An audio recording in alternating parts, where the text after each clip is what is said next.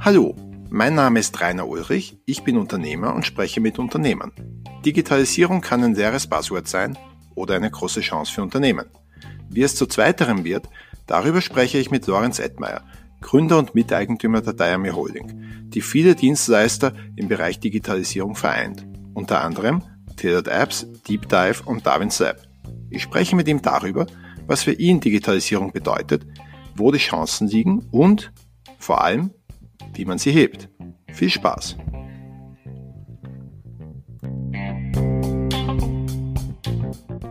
Hallo Lorenz, freut mich sehr, dass du gekommen bist. Hallo Rainer, vielen Dank für die Einladung. Bin schon sehr gespannt. Ich glaube, wir müssen da gleich eine Anekdote erzählen. Der Lorenz spricht ja heute über Digitalisierung und damit ihr merkt, wie digital der Lorenz ist, möchte ich einen kleinen Audioclip abspielen. Rainer? Servus.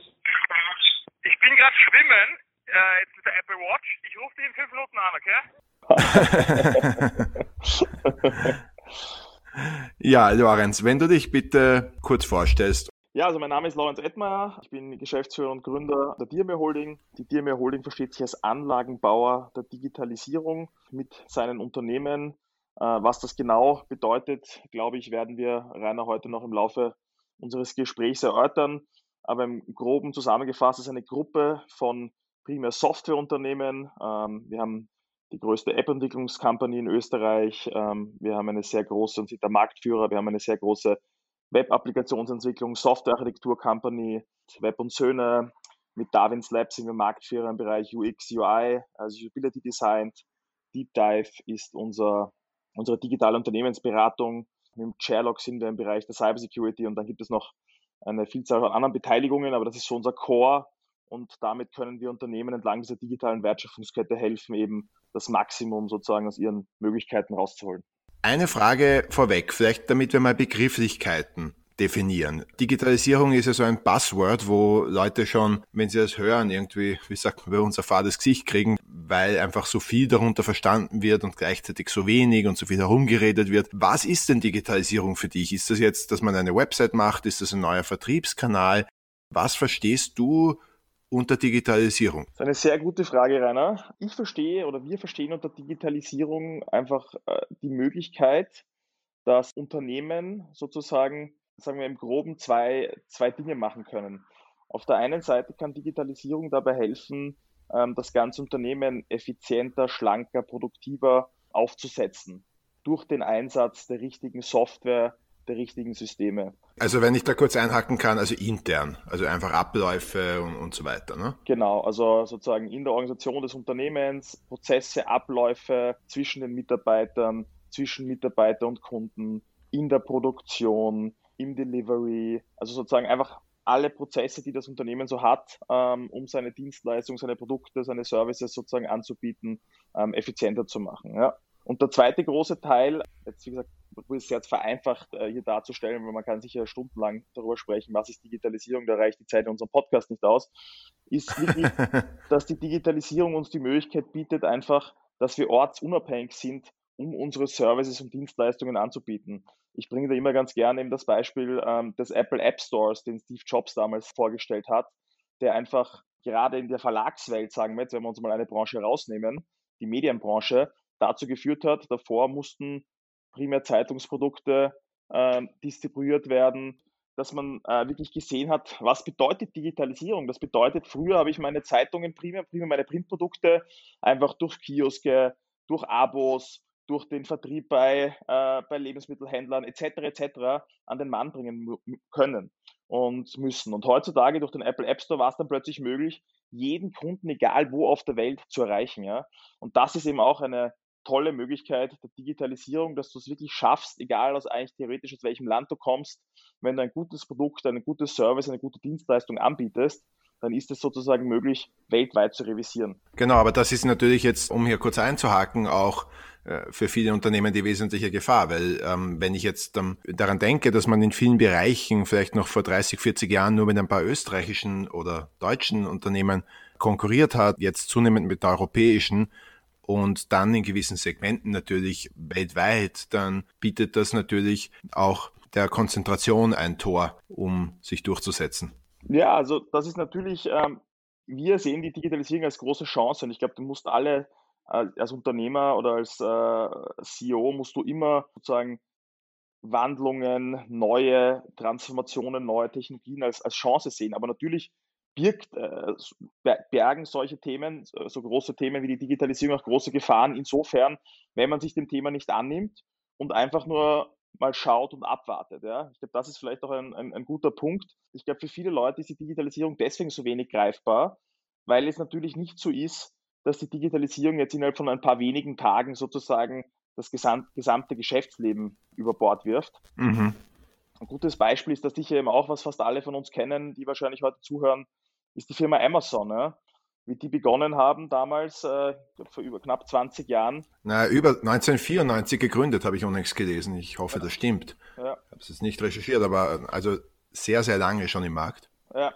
Und da haben sich die meisten, da haben sich die meisten Leute eigentlich nicht vorstellen können, was Amazon einmal äh, schaffen wird. Ja? Und wenn man sich jetzt eigentlich den Bereich Handel ansieht, kommt man an Amazon nicht mehr vorbei und, und sehr, sehr viele Händler, vor allem Einzelländer, vor allem Händler, die nicht, die es nicht geschafft haben, ihr Business ins Digitale, in, auf Online, auf die E-Commerce-Plattformen zu transformieren, leiden sehr darunter und sind eigentlich de facto zum großen Teil auch von Amazon abhängig. Und das hat ja Jahrzehnte gedauert eben, bis Amazon dorthin gekommen ist, wo sie jetzt sind, wo sie de facto, werfen ihnen da viele vor, marktbeherrschende Stellungen haben. Ja.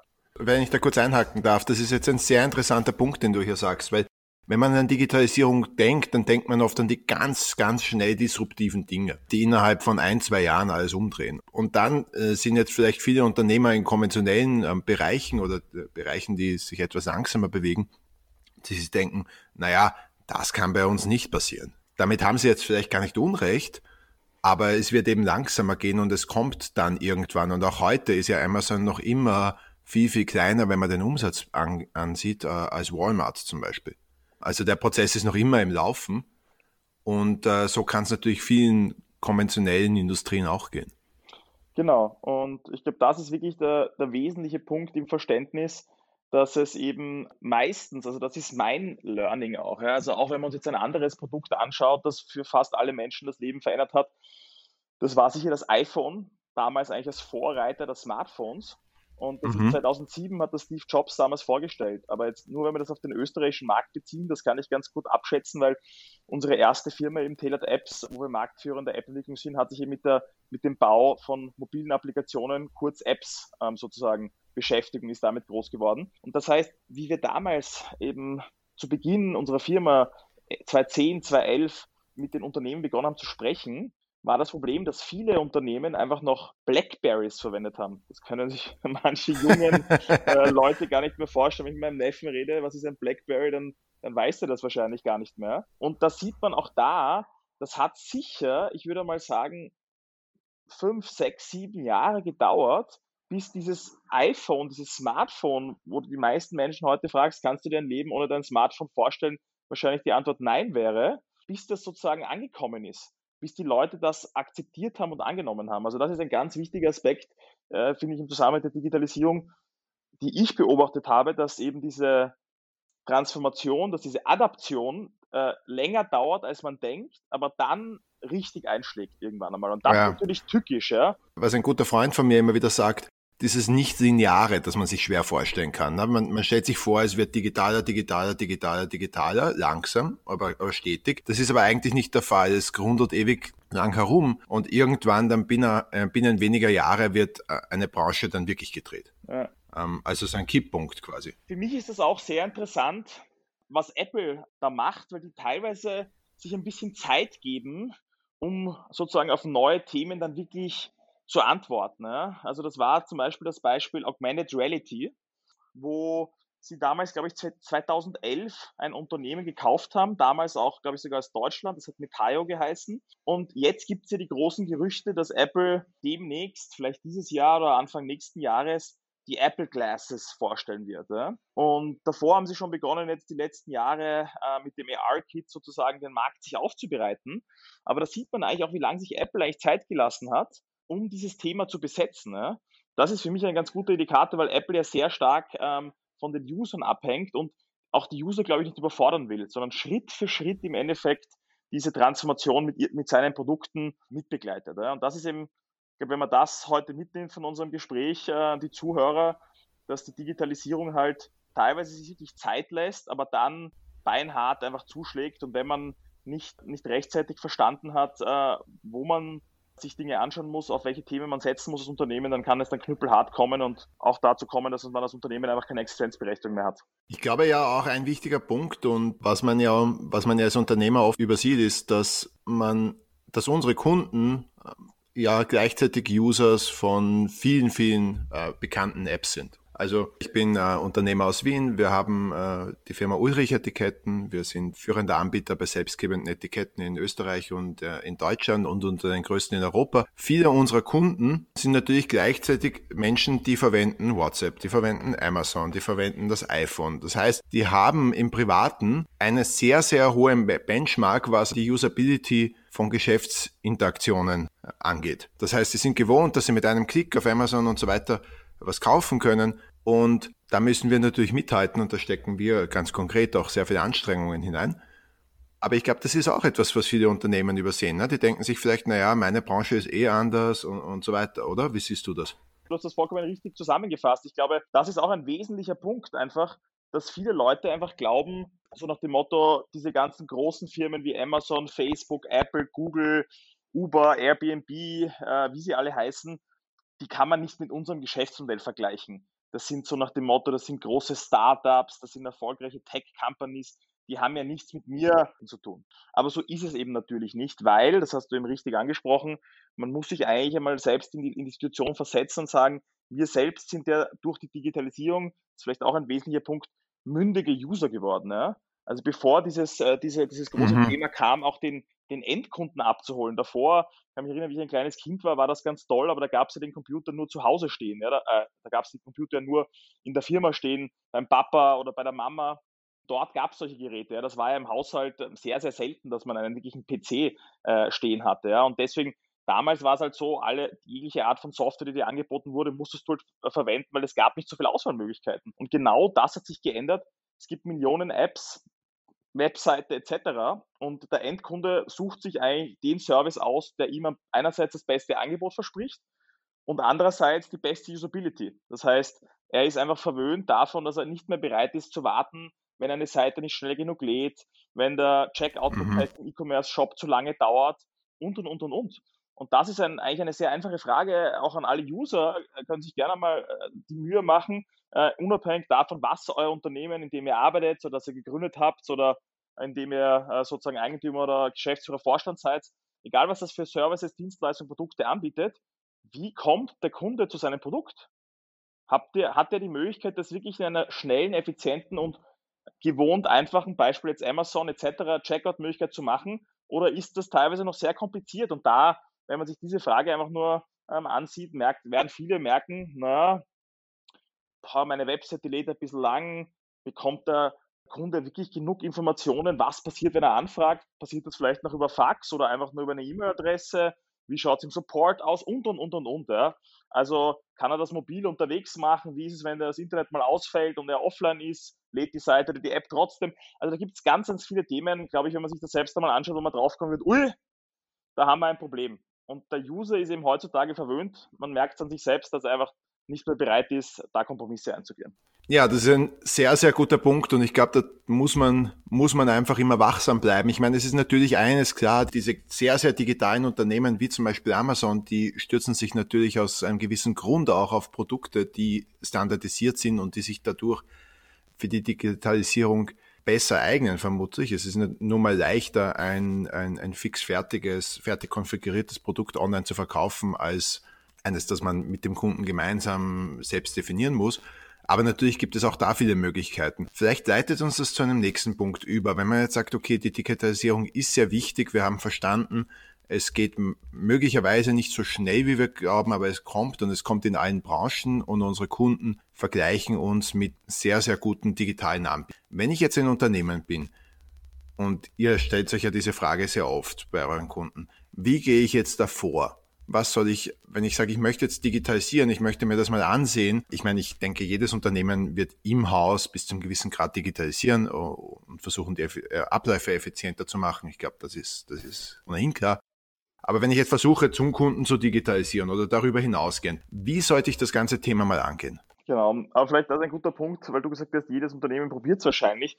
Ich glaube, genau das ist echt das, ist das Problem eben dieses Buzzwords, ja, weil ich glaube, gerade jetzt in der Corona-Zeit, äh, in der wir uns befinden, war es ja so, dass viele Unternehmen sich das erste Mal damit beschäftigt haben, mit dem Thema Homeoffice, ähm, dem ganzen äh, Video-Streaming, Kommunikationstools etc. Ja. Und äh, viele glauben jetzt, mit denen ich gesprochen habe, naja, jetzt habe ich es geschafft, einmal eine Videokonferenz zu machen oder ein Meeting in Form einer Videokonferenz, was für viele Leute ja wirklich davor unvorstellbar war. Kurz um einzuhaken, es ist mir noch immer ein Rätsel, dass diese Videokonferenzen nach wie vor immer ein Abenteuer sind. Nicht immer, aber ziemlich oft. Also bis das wirklich funktioniert.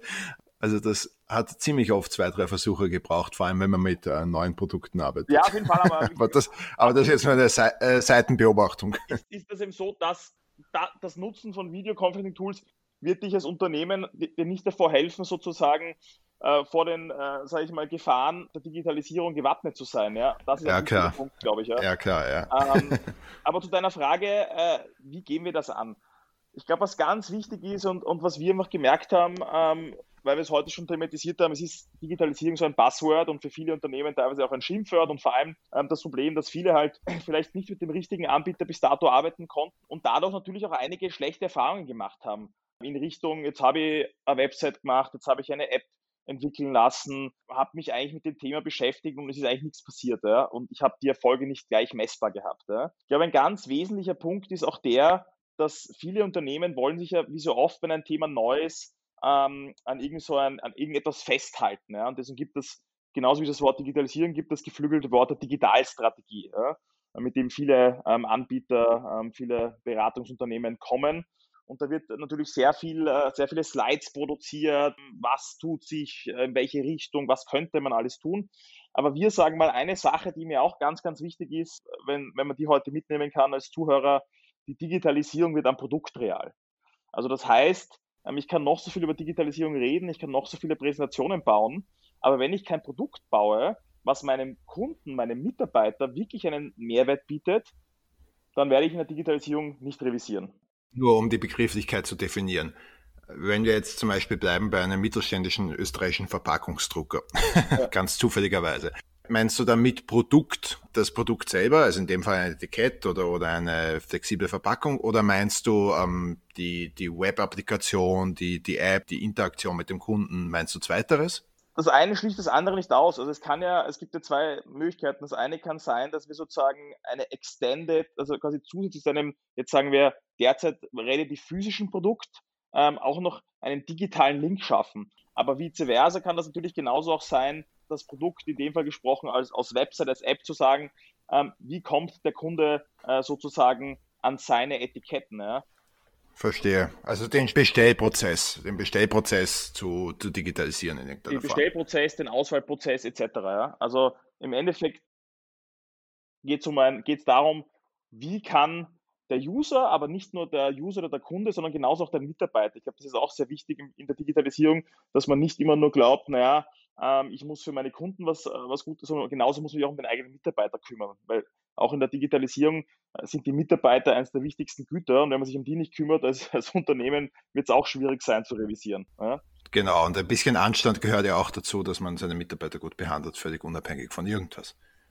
Genau. Aber jetzt, äh, wie gesagt, wenn wir da, wenn wir da noch weiter, weiter auf deine Frage, äh, auf deiner Frage draufbleiben, ich habe eh schon gesagt, Digitalisierung wird ein Produkt real. Ja? Und dann ist aus unserer Sicht noch ein wesentlicher Punkt, dass man sich wirklich einmal anschaut. Das macht bei uns äh, zum Beispiel das Unternehmen Deep Dive.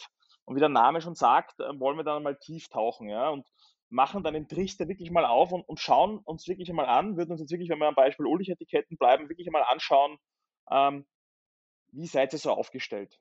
Was habt ihr für Systeme im Einsatz, für Produkte im Einsatz, für Tools im Einsatz? Wie kommuniziert ihr mit Mitarbeitern? Welche Lösungen habt ihr in der Produktion? Etc. etc. Und für uns ist einfach dann wichtig, einmal verstehen, wirklich diesen ganzen Prozess zu analysieren, wirklich vom Erstkontakt des Kunden bis zur, zur Auslieferung, was passiert da dazwischen in der Kommunikation, in der Erstellung des Auftrags, inwieweit arbeitet ihr mit Daten, dass ihr sozusagen eigentlich eurem Kunden Vorschläge machen könnt, die zu seinem Bestellverhalten passen, etc. etc.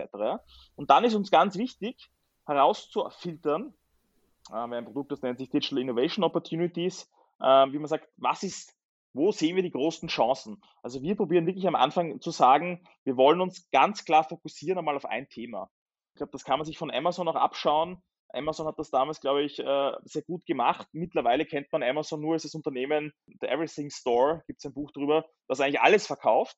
Aber ganz am Anfang haben sie wirklich mit Büchern begonnen und haben wirklich gesagt, wir fokussieren uns aber wirklich nur auf eine Produktkategorie und die wollen wir besser, perfekter anbieten als alle anderen. Ja?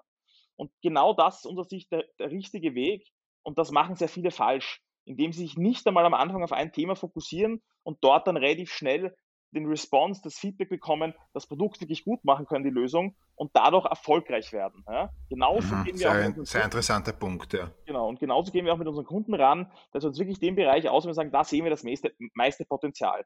Und es gibt halt auch nun mal gewisse Produkte, die eignen sich für Digitalisierung viel leichter und viel schneller. Ja? Also ich meine, beim Buch, äh, das kann nicht wirklich kaputt werden, da, da weiß man, wie das ausschauen soll.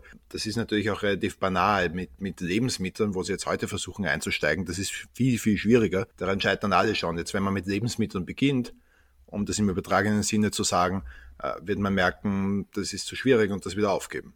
Ja, das ist sicher ein Punkt, aber das andere ist halt einfach gerade, wenn man sich sagen, als Unternehmen jetzt ähm, relativ neu, und das ist natürlich für die meisten Unternehmen neu, damit beschäftigt, du weißt es selber, wie mit einer To-Do-Liste. Ja? Wenn ich 10, 20, 30 Punkte auf meiner To-Do-Liste habe, Guter äh, Punkt, ja. äh, ist man fast verwirrt, wo soll ich jetzt beginnen? Ja?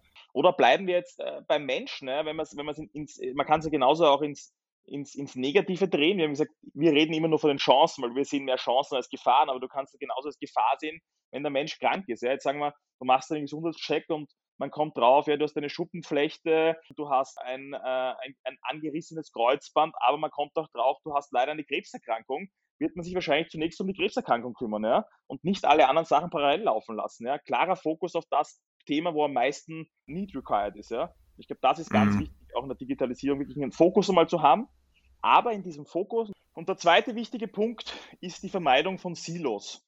Ähm, was bedeutet das? Viele Unternehmen machen den Fehler, dass sie im Endeffekt unterschiedlichste Abteilungen, unterschiedlichste Verantwortlichkeiten kümmern sich um sehr, sehr wichtige Themen zwar, aber verbinden diese nicht. Das mhm. heißt, sei jetzt mal, der Sales kümmert sich ums CRM-System, das Marketing kümmert sich um die Website, äh, die Produktionsabteilung äh, kümmert sich um eine App äh, im Produktionsprozess. Aber das Ziel der Digitalisierung oder der Nutzung dieser Möglichkeiten und was vor allem diese großen Unternehmen wie Amazon und Co. so gut machen, ist, dass sie all diese Systeme, all diese Daten, all diese Tools zusammenführen. Ne? Und das ist eben ganz wesentlich. Auf der einen Seite wirklich einmal der Fokus am Anfang auf, was ist mein Buch? Hashtag Amazon. Das heißt, was ist wirklich das Thema, auf das ich mich am meisten fokussiere, aber trotzdem am Anfang in Analyse einen Überblick zu bekommen, welche Themen werden mich in Zukunft auch noch beschäftigen und wie kann ich diese Systeme zusammenführen. Ne? Auch da wieder exemplarisch veranschaulicht. Wenn ich jetzt in der Apple oder in der Amazon-Welt eben bin, spielen die Dinge ja sehr stark ineinander. Ja? Das heißt, äh, ob ich jetzt ein Kindle-User bin, ob ich ein, ein Audible-User bin, ob ich ein äh, auf Amazon shoppen tue, all diese Tools, Alexa, das ist alles sehr stark miteinander connected. Und eigentlich müsste es auch für deinen, für deinen User, also für deinen Kunden genauso sein. Ich möchte jetzt da bewusst keinen Namen nennen, aber jeder von uns kennt es, ähm, bei vielen Unternehmen äh, in Österreich, äh, wenn er Tools konsumiert, dass er sagt, na, eigentlich ist die Experience auf der Website ganz anders als die Experience auf der App. Und dann habe ich vielleicht noch physische Terminals, wo ich interagieren kann. Das ist auch wieder ganz anders. Das heißt, das ist eigentlich das Schlimmste, was du machen kannst, wenn der User sofort merkt, die Systeme, die Tools hängen nicht zusammen. Oder ein anderes Beispiel, was ich jetzt vor kurzem erlebt habe, ist ein Online-Shop, ähm, wo ich eingekauft habe, weil die spezial, äh, spezielle Produkte gehabt haben, die lustigerweise Amazon in dem Fall nicht hatte. Und ich gedacht, ich unterstütze auch einmal ein regionales Unternehmen. Und was ist passiert? Der Warenkorb, der ich, den ich auf, ich über die Mobile Website bestellt, der wurde mir dann auf der Website nicht angezeigt, wie ich mir anstehen wollte, wie ist der Lieferstatus, ähm, war es nicht möglich, den gleichen Warenkorb angezeigt bekommen auf der Webseite wie auf der mobilen Webseite. Und das sind dann mhm. halt alles so Dinge, ähm, die nicht sein dürfen. Okay, das heißt, das ist zusammengefasst, wenn du jetzt Unternehmen einen Rat geben möchtest, wie sie vorgehen bei der Digitalisierung, ist, dass sie sich einerseits zwar ein Produkt oder einen Bereich herauspicken und das möglichst relativ früh, aber andererseits vorher mit der Vogelperspektive drüber gehen und sagen, okay, wie könnte es sich in Zukunft entwickeln, damit man das im Aufbau berücksichtigen kann und nicht lauter Silos entstehen hat. Genau, das ist genauso, wie du jetzt ein, ein Immobilienprojekt machst ähm, oder ein, äh, eine Fläche entwickelst, wo mehrere Objekte draufstehen. Am Anfang wirst du wahrscheinlich einmal den ersten Turm oder das erste Wohnhaus bauen, aber du hast dir trotzdem schon darüber Gedanken gemacht, dass in Zukunft andere Häuser dort stehen werden und wie sind die miteinander verbunden, erreichen die alle gemeinsam die Tiefgarage, die Lifte etc. Ja? Und am Anfang ist wirklich der volle Fokus, dass man das eine Projekt mal gut abschließt und danach muss man weitergehen, aber sollte sich schon ein bisschen Gedanken gemacht zu haben, wo, geht die, wo könnte denn die Reise hingehen. Sehr guter Punkt. Wenn man jetzt über Digitalisierung spricht, dann denkt man oft an die Technik dahinter. Aber es ist doch sehr, sehr entscheidend, erfahrungsgemäß, auch die Skills zu haben. Jetzt ist klar, dass dein Unternehmen sicher äh, über extrem hohe Skills äh, verfügt. Die zweite Frage ist natürlich aber auch, was muss ich bei uns im Unternehmen oder im Unternehmen selber bereitstellen? Weil Digitalisierung nur von außen zu steuern, wird wahrscheinlich auch nicht funktionieren. Was sind so die Skills, ähm, die, die du als wichtig siehst? Also ich glaube, ein wesentlicher Punkt, äh, vielleicht auch noch kurz vorweg, das sind, glaube ich, diese zwei Welten, ja. Und ich glaube, das ist auch eine Sache, die für, für viele Unternehmen ein bisschen noch schwierig ist, ist zu sagen, wer ist denn eigentlich, äh, sage ich jetzt mal, für Digitalisierung verantwortlich, ja. Und dann hast du oft diese Themen, du hast eine IT-Abteilung, gerade wenn du meistens ein größeres Unternehmen bist und dann hat man oftmals noch, sage ich mal, einen Chief Digital Officer oder andere äh, ähnliche Rollen, ja. Und sehr oft kommt es auch da zu Konflikten, ja, weil man äh, sehr oft, äh, sage ich mal, das Management und die Führungskräfte nicht genau unterscheiden, sagen, IT hat ja auch was mit digital zu tun. Warum macht das mhm. nicht die IT? Ja? Also, und das vielleicht auch kurz runtergebrochen, das sind zwei unterschiedliche, sehr wichtige Welten, die aber beide ineinander greifen müssen. Das eine ist, dass die Systeme im Hintergrund, ja, dass die Softwarearchitektur, dass der ganze Aufbau, die Schnittstellen, die Daten, dass das alles einwandfrei funktioniert und State of the Art ist. Ja da kannst du natürlich, wenn du, und da gibt es auch Gott sei Dank viele Unternehmen, die haben eine aufgeschlossene, eine moderne IT, die auch sozusagen da mit der Zeit gehen und sich weiterentwickeln wollen. Aber es gibt leider auch Unternehmen, die, wo die sehr starr sind, die eigentlich nichts verändern wollen, die sagen, das funktioniert eigentlich seit Jahren so, warum soll man da was ändern? Ja? Und der zweite große Part ist eben diese Usability, über die wir heute auch schon oft gesprochen haben, dieses, der Nutzer kann sich einfach aussuchen, welches Produkt er hat. Und diese beiden Welten, die müssen sozusagen zusammengeführt werden. Ja? Das ist einmal ein ganz wesentlicher Punkt und ich glaube, das ist jetzt auch die Überleitung zu den Themen Skills. Ja? Also wir persönlich glauben, äh, und äh, ich habe es ja am Anfang auch schon gesagt, wir verstehen uns als den, den Anlagenbauer der Digitalisierung. Was bedeutet das? bedeutet, was ist ein Anlagenbauer? Für die, die es nicht wissen, ein Anlagenbauer, man jetzt die Firma Andritz zum Beispiel hernehmen, baut Kraftwerke zum Beispiel für Stromerzeuger. Und früher haben einige Energiedienstleister Kraftwerke selber gebaut, ähm, haben Kraftwerke auch serviciert, aber mittlerweile sagen sie, das ist nicht unser Core-Geschäft. Das das hat sich so entwickelt, da gibt es so viele neue Technologien, dass man hier sozusagen einfach wirklich einen Fokus drauf legen muss. Ja?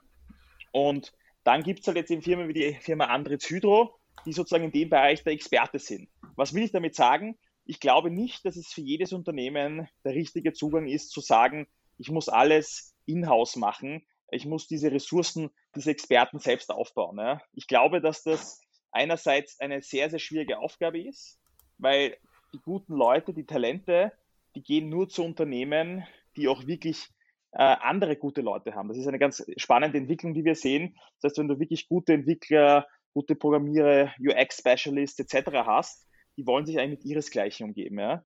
Und wenn ich dort sagen jetzt dann äh, als, als, als Talent äh, mich mit einem, sage ich einmal, eher wie soll ich das äh, nett ausdrücken, mit einem äh, eher altmodischen, konservativen IT-Leiter herumschlagen muss, wird dieses, wird dieses, Talent sich relativ bald verabschieden. Also das ist ein wichtiger Punkt für mich. Ich glaube, man muss sich wirklich als Unternehmen überlegen, macht es für mich Sinn, diese ganzen Kompetenzen selbst aufzubauen? Weil das muss man auch ganz klar wissen in der, in der digitalisierten Welt. Diese neuen Software-Programmiersprachen, äh, neuen Frameworks, da tut sich so viel, so schnell wie sich das ändert, ob jetzt Apple gewechselt hat von Objective-C äh, Objective auf die Programmiersprache Swift und, und, und, und, und.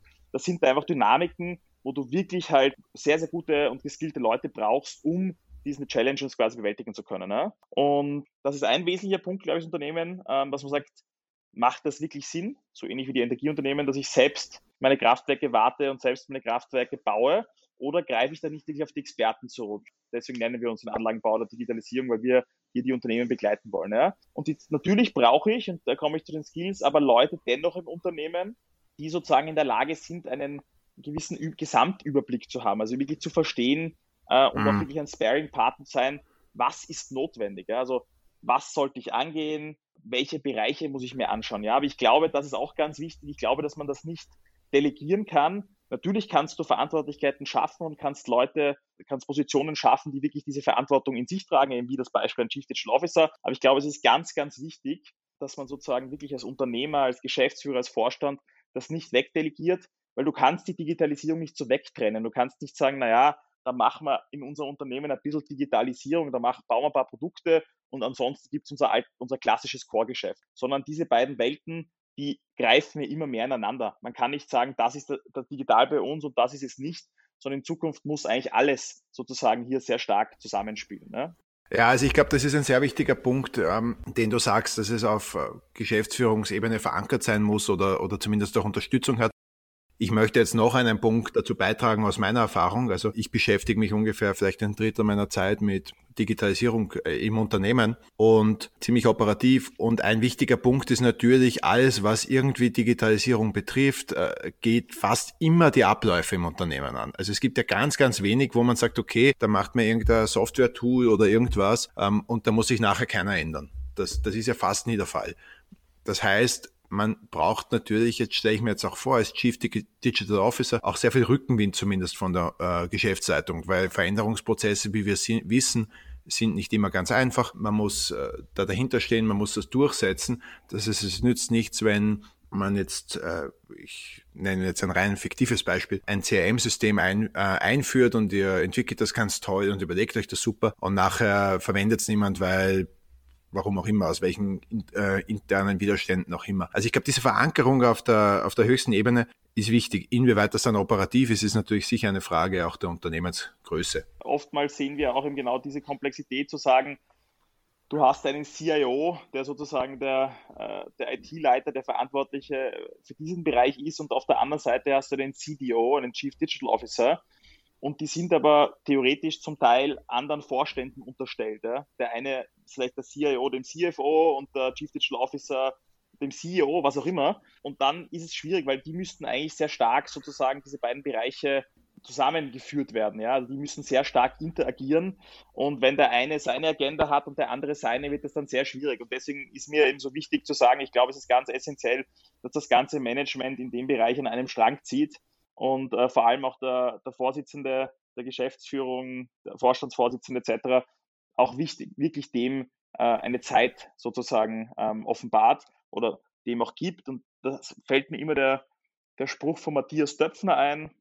Ähm, Axel Springer, langjähriger Axel Springer CEO. Axel Springer, muss man in dem Kontext auch sagen, ist sicher einer der Medienunternehmen oder generell Unternehmen, die diese Digitalisierung wirklich als Chance begriffen hat. Ja? Und der hat damals, äh, wie der Steve Jobs äh, den App Store vorgestellt hatte, ähm, gesagt, äh, dieses, äh, das iPhone sehend, den App Store sehend, habe ich als, CEO verstanden, dass meine Hauptaufgabe sein muss, wie kann ich unsere Unternehmensgruppe sozusagen in diese neue Welt führen. Und das ist nicht die Aufgabe von irgendwelchen Managern, sondern ist meine Aufgabe gemeinsam mit meinem Team. Der hat das wirklich, glaube ich, ganz gut am Punkt gebracht, ähm, was es eigentlich für fast jeden ähm, CEO der Welt bedeutet, heutzutage mit dem Thema Digitalisierung zu interagieren. Das heißt, ich fasse es nochmal ganz kurz zusammen. Wenn du sagst, äh, Skills, welche Skills braucht ein Unternehmen, um Digitalisierung voranzutreiben, dann ist die Frage, wo ähm, jetzt Softwareentwicklungen gemacht werden, unabhängig, wo du, bei du natürlich sagst, äh, dass die Skills aufrechtzuerhalten für ein Unternehmen teilweise recht schwierig sein kann, weil sich das Ganze so schnell entwickelt, weil man die Leute kriegen muss und so weiter. Das heißt, das würde natürlich für eine für externe Dienstleister wie dich sprechen und ist sicher in sehr vielen Fällen zutreffend. Äh, aber der wichtigste Punkt ist einfach die Verankerung auf Geschäftsführerebene, um A, die, die, oder auf Leitungsebene, in welcher Form auch immer, um A, die, den Überblick im Unternehmen zu haben und die Strategie. Da sagst du, das kannst du nicht delegieren. Also man kann jetzt nicht eine externe Firma anrufen und sagen, bitte macht's mehr Strategie und macht's. Und zweitens natürlich auch das Ganze dann voranzutreiben und umzusetzen. Einen interessanten Punkt jetzt noch äh, auf dein Unternehmen gemünzt. Man hört ja immer wieder der Fachkräftemangel und ähm, es gibt so wenig Softwareentwickler und ich habe selber selber genug Entwickler eingestellt in meinem Leben und weiß, wie schwierig es ist, überhaupt welche zu finden und die dann einzubetten und so weiter. Was macht ihr, um gute Leute zu kriegen, zu halten? Was tut ihr da? Ja, ich glaube, äh, also wie gesagt, wirklich ein wesentlicher Punkt und da breche ich immer auch eine Lanze noch. Also wir haben jetzt äh, letztes Jahr in Kärnten am Wörthersee unsere Coding School gestartet. Ja. Ähm, was, ist, was ist da unser Ziel? Ich habe es eh schon angesprochen. Ich glaube wirklich, das Wichtigste ist und auch da vielleicht nochmal kurz ausgeholt, was ich auch sehr interessant finde, ist, wenn du eigentlich die heutige Jugend so ansiehst, das klingt jetzt so fürchterlich alt. Du musst jetzt bitte einen anderen Begriff verwenden. die nein, heutige Jugend. Nein, ich, oder, oder sagen wir mal so, die, ah, okay. die, Leute, die jetzt, die jetzt maturieren, die jetzt eine Entscheidung treffen müssen, äh, welches Studium mache ich, ja, in welche Richtung äh, will ich gehen, da rede ich äh, sehr gerne mit, mit den jungen Leuten auch und merke interessiert, dass die meisten immer noch antworten, wenn du sie fragst, was willst du studieren? Medizin, Jus, BWL, äh, ich sage mal die Klassiker, ja, aber nur ganz wenige sich eigentlich überlegen, irgendwas mit dem Thema Programmieren und Coden zu machen. Obwohl mhm. sie ja fast alle komplett eigentlich in dieser Welt sind. Jeder kennt es, äh, die jungen Teenager picken ja eigentlich permanent nur mehr für ihren äh, Bildschirmen, ob es die Smartphones, die Tablet, die PCs sind, spielen teilweise lieber E-Sports, als dass sie äh, normalen Fußball spielen äh, oder andere Sportarten machen. Das war für uns halt wirklich ein wichtiger Punkt zu sagen, okay, äh, woran liegt das? Und das ist eins äh, unserer Herzensprojekte als Diame Holding äh, gemeinsam mit unserem Partner in Kärnten, dass wir sagen, wir wollen diesen, dieses Studium, diese Ausbildung des Softwareentwicklers einfach attraktiv gestalten. Ja? Weil ich glaube, da ist auch historisch einfach, ich sage mal, das klassische Informatikstudium das, das reizt wahrscheinlich nicht jetzt, jetzt jeden, aber das war uns eben ganz wichtig. Und warum ist uns das ganz wichtig? Du hast es eh schon angesprochen, weil wir eben einen Fachkräftemangel haben. Ähm, also es werden einfach viel mehr Programmierer, Softwareentwickler etc. Ähm, gesucht, als sie Absolventen sind.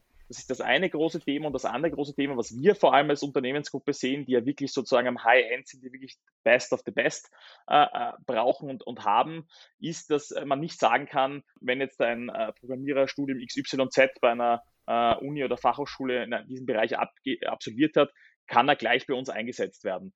Das liegt meistens daran, das hat jetzt gar nichts speziell äh, mit den, mit den Softwarestudien oder Informatikstudien zu tun, sondern wie fast bei vielen, dass es einfach zum Teil sehr theoretisch alles ist und nicht sehr praxisnah. Und deswegen ähm, fokussieren wir uns bei der Coding School wirklich darauf, wir nennen das Coding Cases, dass unsere Studenten wirklich einen sehr praxisorientierten, an konkreten Beispielen orientierten sozusagen Unterricht äh, bekommen. Ja.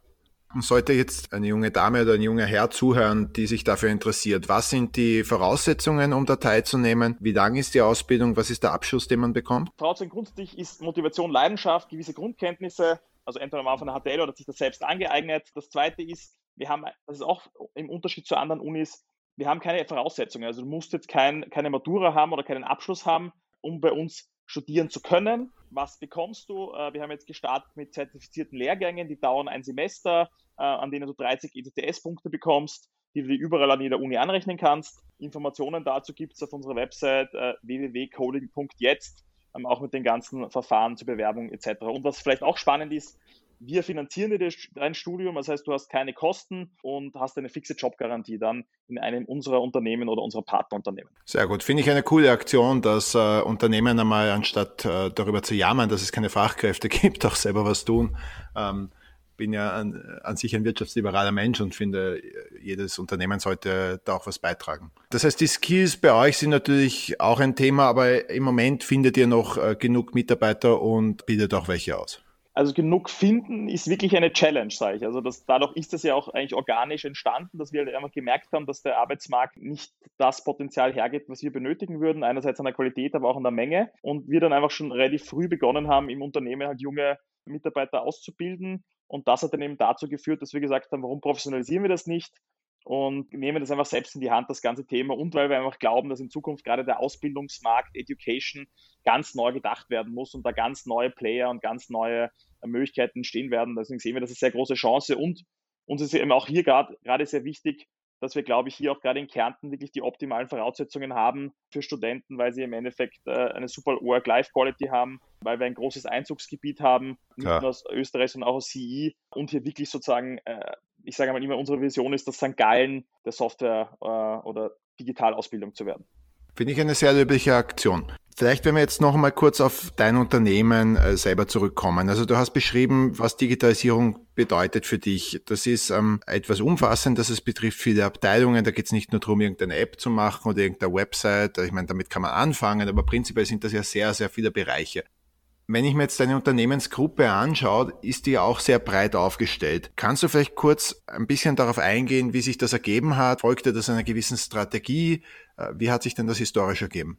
Wir haben begonnen gemeinsam mit einem Geschäftspartner vor knapp zehn Jahren, eben damals äh, mit unserem ersten Unternehmen in der Firma Tailored Apps, wo wir Marktführer in Österreich in der App-Entwicklung sind und mittlerweile auch in Deutschland und an anderen Ländern äh, sehr aktiv diesen Markt gestalten. Und bei uns ist das Gleiche, was ich heute eigentlich auch gesagt habe, ähm, was ich welche Tipps ich den Unternehmen gegeben habe, zu sagen, man muss sich dann, wenn man einmal mit seinem Buch gestartet hat, also identifiziert hat, wo hat man denn erst das erste Potenzial mit der Digitalisierung zu revisieren, das war bei uns der App-Markt. Ja? Und dann haben wir aber okay, relativ schnell gemerkt, okay. ähm, es gibt im Endeffekt um Unternehmen dabei zu helfen, wirklich das Maximum an Potenzial oder auch die Chancen zu nutzen und auch auf die Gefahren zu reagieren, äh, sozusagen braucht es mehr. Du hast es eh kurz angesprochen, eine App alleine, ich kann die beste App entwickeln, aber wenn das Geschäftsmodell dahinter fehlt, wenn eine gute Usability dahinter fehlt, wenn das Frontend zwar schön ist, aber das eine, eine Silo-Lösung ist, das heißt, die App nicht eingebunden ist in ein komplettes Ökosystem, dann bringt mir die App sozusagen alleine nichts. Ja? Und dementsprechend haben wir halt einfach dann immer festgestellt,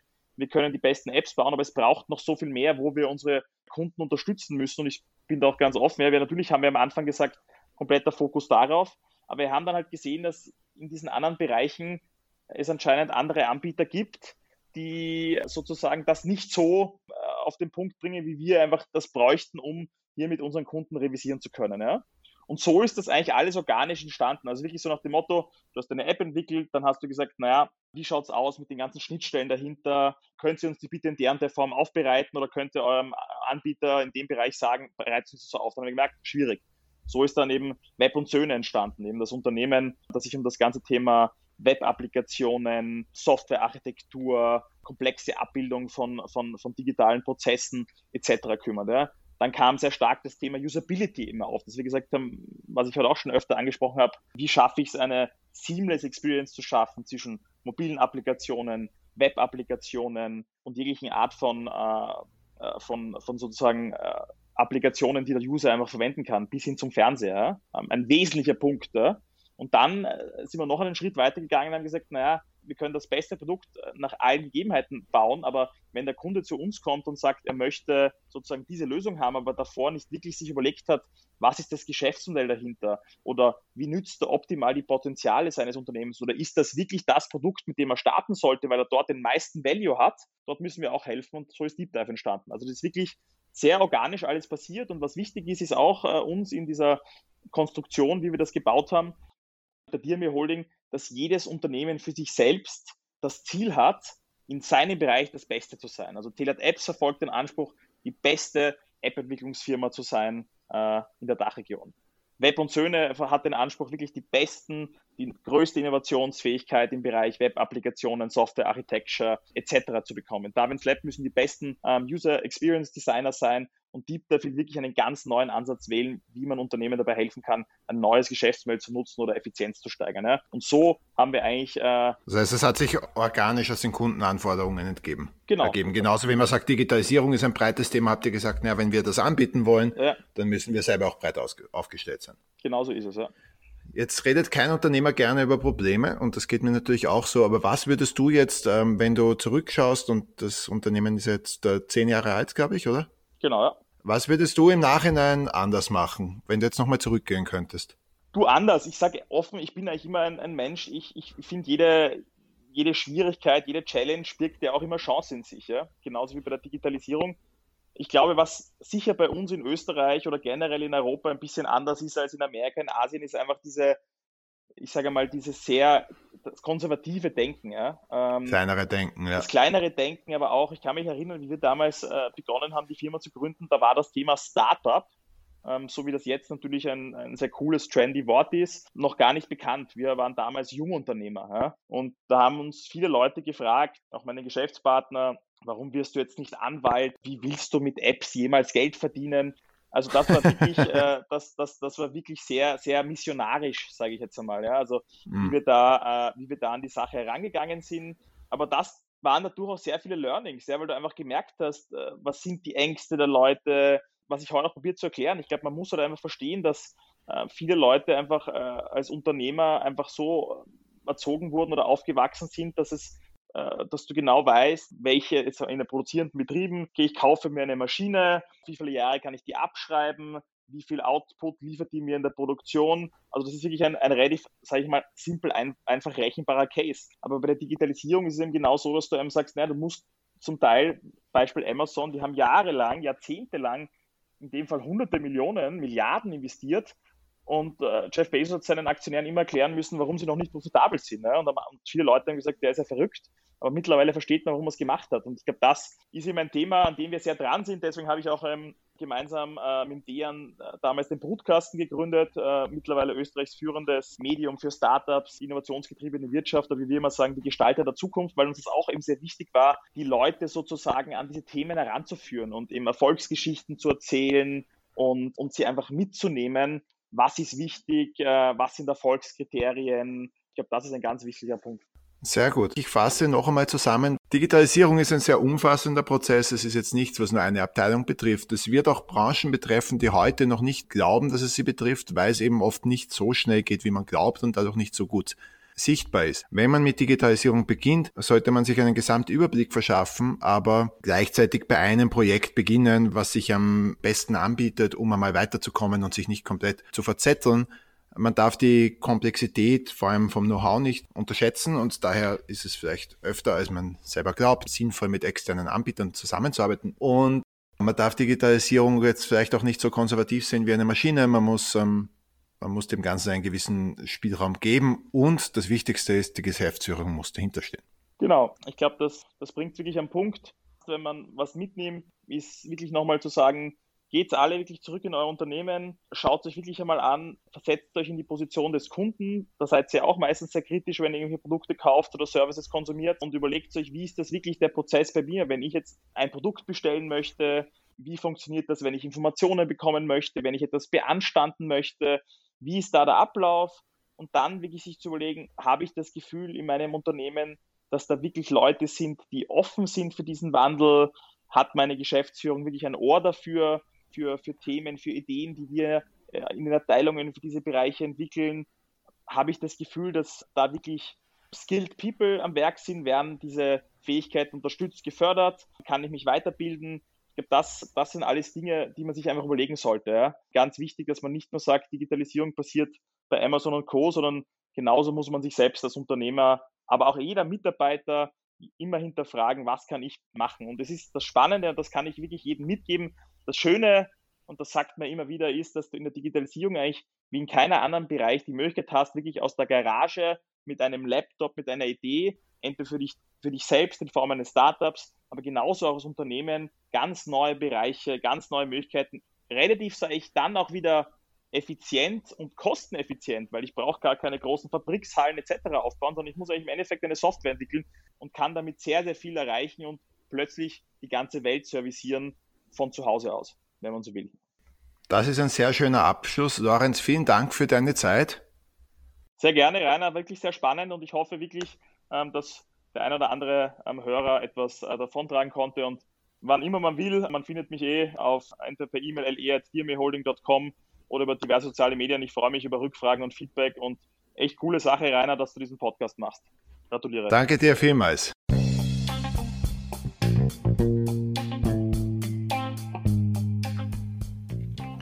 Digitalisierung wird alle Bereiche berühren, früher oder später. Um das Thema anzugehen, sucht man sich zuerst das Buch, also jenen Teil des Geschäfts, wo Digitalisierung die meisten Erfolge bringt und setzt diesen Teil um. Dabei behält man das Große und Ganze im Auge. Gleichzeitig unterstützt man diese Projekte auf Geschäftsführerebene, idealerweise hängt man sie dort auf. Und man schafft eine Unternehmenskultur, die Digitalisierung begünstigt. Wenn es euch gefallen hat, Bitte empfehlt den Podcast einer Freundin oder einem Freund und bewertet ihn. Danke fürs Zuhören, bis zum nächsten Mal.